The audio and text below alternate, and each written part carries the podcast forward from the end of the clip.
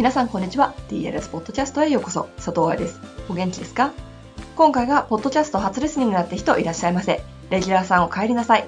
DLS ポッドキャストはプロの現場から健康なダンス生活を応援する情報サイトダンサーズライフサポート .com のブログ音声バージョンプラスポッドキャストだけの裏話などを毎週金曜日にお送りしております。今日のポッドキャストは疲労骨折について快適情をピックアップしています。冬場と疲労骨折って実は深いつながりがありましてね。太陽の出ている時間が少ないロンドンのロンドンにあるロイヤルバレエ団ではダンサーはみんなビタミン D の注射を受けるそうです。そうビタミン D と骨って深くつながってるんですよね。なのでもし太陽を見ることが最近なかったら積極的にニコ力してあげてください。では本文です。疲労骨折についての質問はたくさん来てるんです。だけど今まで書くのを躊躇していました。だって私もやってるから。そして私が踊っていた時の最後の怪我が疲労骨折でした。でもってちゃんとリハビリするというか治療も原因もリハビリの方法も知らなかったのでそれが最後の引き金になってバレエをやめました。疲労骨折から戻ってくる方法はたくさんあります。実際にプロダンサーでも多く見られます。そしてその怪我の間に自分をより強く踊れるダンサーに改良することも可能です。って分かってるから書きたくなかったの。もしこの知識を19歳の佐藤愛が知っていたらダンサーになってたかもしれないんだもの。今頃全く違う道を歩んでたかもしれないってことですしね。まあ、そしたら DLS はないんだけどさ。なので、書くのが嫌でしたし、今も嫌なんだけれども、まあ、いやいや書いております。これを伝えることで多くのダンサーを救えるのならばって思う傍ら、自己嫌悪っていうのかな、そういう感情とも向き合わなければいけないのが事実で。だから、ダイエットについても、摂食障害についても、まだ DLS では記事にしてません。でもそのうち書くよ。うん。ということで、話題の疲労骨折に行ってみよう。まず最初、疲労骨折って何？言葉は聞いたことあるかもしれないけれども、普通の骨折と何が違うのかって話だよね。一度だけでは骨折を起こさないような外からの力が一箇所に持続的に繰り返しかかり、それが重なって疲労骨折になるっていうのが、まあ、定理なんだけれども、それを簡単に言うと、間違ったテクニックや体の弱さ、振り付けのため体の一箇所に負担が常にかかりそれを修正しないまま踊り続けるために疲労骨折になるってことね。つまりさ自分で予防できんのよ。コンクリートの上で毎日踊らないといけない人以外は。クリニカルスポーツメディスンという本。ちなみにこの本はバレエ団で研修している時にバレエ団で働いてるスタッフの全員の机に置いてあったので真似して買った本。あまりの厚さと重さにびっくりした。によるとダンサーに起こりやすい疲労骨折の場所は大腿骨の頭。これね私見たことないんですよ。腓骨頸骨つまりすねの骨ね。中足骨特に2番目と5番目。これは足の骨ね。手指骨これも足の裏の骨ね。だと書かれています。最近は周状骨もダンサーの疲労骨折が多く見られる場所だと言われてますね。気がつくかもしれないけどもこれらの骨の場所は足。歌詞に集中してます。だから DLS ではダンサーの足セミナーっていうのを行ってます。多くの症状が見られるエリアだけれども、予防もできるのがダンサーの足だから。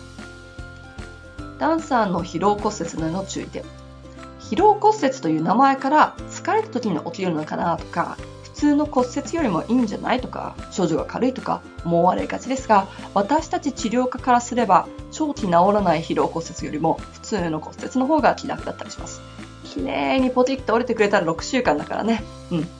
ちなみに今まで関わってきた生徒やプロダンサーの中には疲労骨折の後2年間治らず手術をしてかかとの骨を削ってそれを骨が折れてる部分に入れて釘と鉄のプレートでつけて支えるっつうのをやってでもあまりにも甲が出すぎて足の中に入れといた鉄のプレートが一緒に曲がっちゃって痛くて歩けなくなり再手術をして結局バレエをやめちゃったっていう人もいれば疲労骨折の後超有名バレエ団に入るも最初の2年はほとんど踊れず今は折れた骨のままで踊ってるなんていう人もいます。ダンサーの疲労骨折はテクニック不足筋力不足も含むを治さなければ治りません。だけどもそれを治したとしても治んない時もあります。上で挙げた例のようにね。痛みは引くかもしれないよ。レッスンを休みなさいって言われるかもしれないよ。だけどね、休んでる時にもテクニックを直すことができるし、しっかりと体を強くしてから踊りに戻ることはできます。私のようにレッスンを休んで痛くなくなったからっていきなり復帰して舞台に立ちその後痛みがあるからってだましだまし踊ってたら絶対に良くなりませんからねこれは経験談ですじゃあどうやってレッスンに復帰するのかっていうとまあ疲労骨折の具合によって少し左右しますが6から8週間その場所には負担をかけないというのが一般的な治療法だとされております。そしてその後ゆっくりとレッスンに戻ること。このステップを忘れちゃいけません。だけど疲労骨折の部分を休めるのであって体全体を休めるのではありません。できることはたくさんあります。疲労骨折って大体1個の骨に起こるからさ。それ以外の骨つまり200何個ある他の骨たちは大丈夫だってわけよ。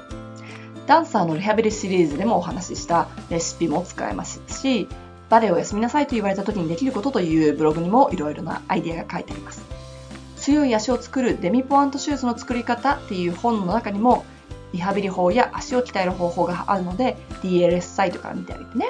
もちろんバレエの立ち方ブックにあるエクササイズは全部出てます。疲労骨折でも、まあ、他の怪我でもいいんだけどさが治るっていうことは昔みたいに踊れるようになるではないんです。休んでた時間は戻ってきませんからゆっくりとレッスンに復帰する必要があります。1箇所の疲労骨折ってことは体の90%以上は動けるんです。できることはたくさんあります。知ってれば私みたいにバレエをやめるっていう選択肢の前にたくさんいろいろなリハビリを試すことができます。それがうまくいかなかったとしてもね強くなるだけなんだから別にいいじゃない。Be smart 頭を使って踊りましょう。いかがでしたか？